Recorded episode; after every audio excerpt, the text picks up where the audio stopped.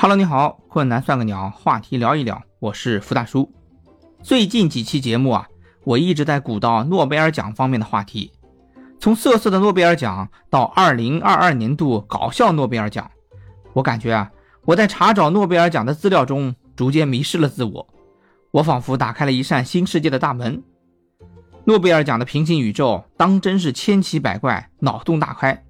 今天啊，我很荣幸的向你介绍史上。十大搞笑诺贝尔奖，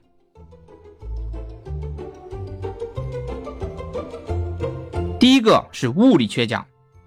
一只猫能否同时处于固体和液体状态呢？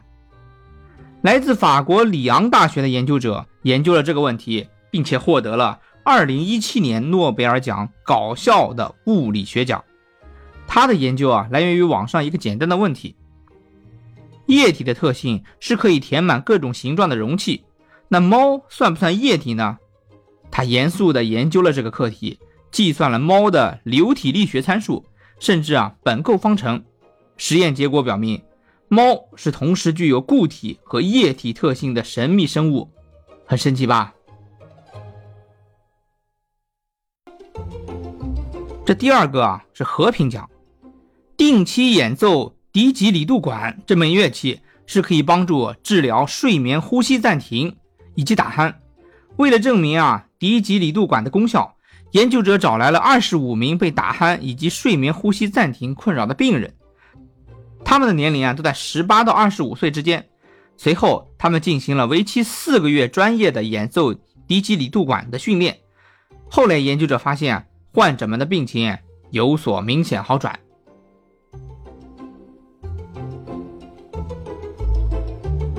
第三是经济学奖，触摸活鳄鱼如何影响一个人的赌博意愿？研究者仔细观察记录了一百多位参与者触摸鳄鱼之后的赌博表现，他们发现，对触摸鳄鱼感到兴奋而不是害怕的人更容易开始豪赌，而害怕摸鳄鱼的参与者则会在之后的赌博中变得更加谨慎。第四个是解剖学奖，为什么老人的耳朵大？获奖者是来自英国的物理学家詹姆斯，对老人的大耳朵进行了严肃的研究。他测量了两百多个人的耳朵长度，并得出结论：老男人耳朵大这件事情不仅客观存在，在三十岁以后，他们的耳朵还会以每十年两毫米的速度长大。女人的耳朵也会随着年龄长大，但是他们的耳朵在尺寸上比男人的小。而且啊，男人因为头发少，耳朵在视觉上就显得更大。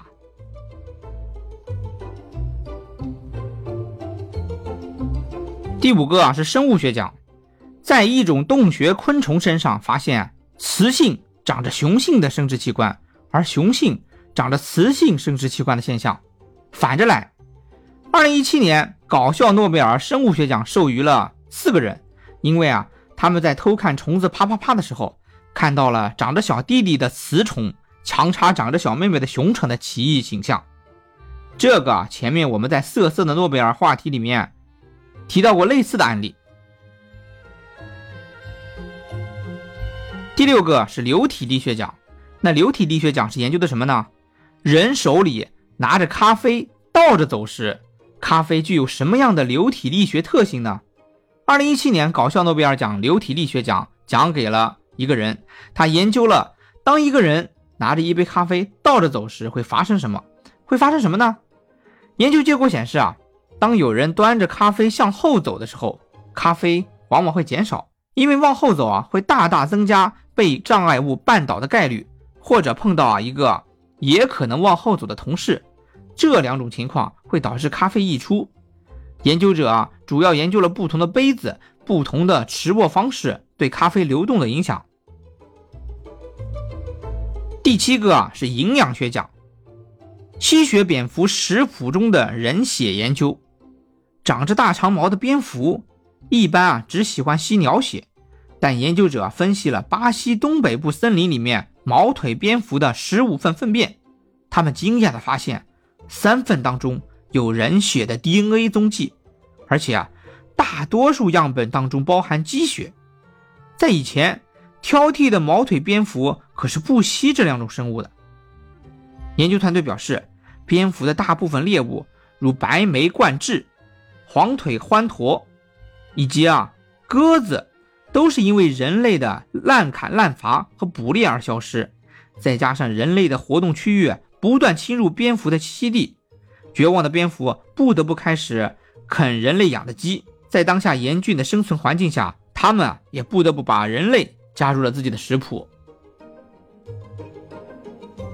这第八个啊是医学奖，通过脑部扫描技术评估人对某种知识的厌恶程度。有些人啊到底有多厌恶知识？在这项研究中啊。科学家们招募了三百三十二个人，调查了他们对各种食物的喜好，最终筛选出来十五名知识粉和十五名知识黑，也就是十五个爱好者和十五个讨厌者。科学家们发现了几个非常有意思的现象：对于知识黑来说，知识可能并不存在于食材范围内，而且啊，知识黑的大脑可能正在享受对知识厌恶的感觉。此外，知识黑们在闻到知识味儿的时候，自动减少了呼吸的气体量。第九个是认知学奖，许多同卵双胞胎其实分不清自己和自己的双胞胎兄弟或姐妹。二零一七年搞笑诺贝尔奖认知奖奖给了玛瑞亚等人，他们的研究表明啊，很多双胞胎分不清自己或者是兄弟或者是姐妹的照片。我要问一句，你们是真的亲兄弟或亲姐妹吗？第十个是产科学奖，发育中的人类胎儿对母亲阴道里播放的音乐更加敏感。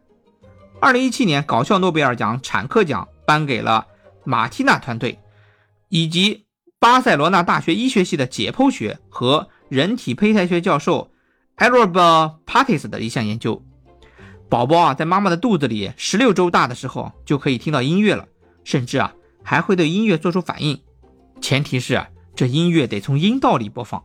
利用超声波扫描啊，他们发现，当所听的音乐是来自阴道的时候，百分之八十七的胎儿动了他们的嘴巴或者是舌头，约有一半的胎儿反应非常明显，他们张大了嘴巴并吐出了自己的舌头，仿佛啊就是在跟着音乐忘我的律动。哇哦，有些听得一头雾水，有些听得又意犹未尽。我这个说的啊，感觉还大有可挖。亲爱的同学，我今天说的可只是目录哦，真正内涵的内容啊，还需要你和我一起去发掘。困难算个鸟，诺贝尔奖十大搞笑。困难算个鸟，话题聊一聊。下期啊，我们聊一聊世界各国国家外号的由来，敬请期待。再见。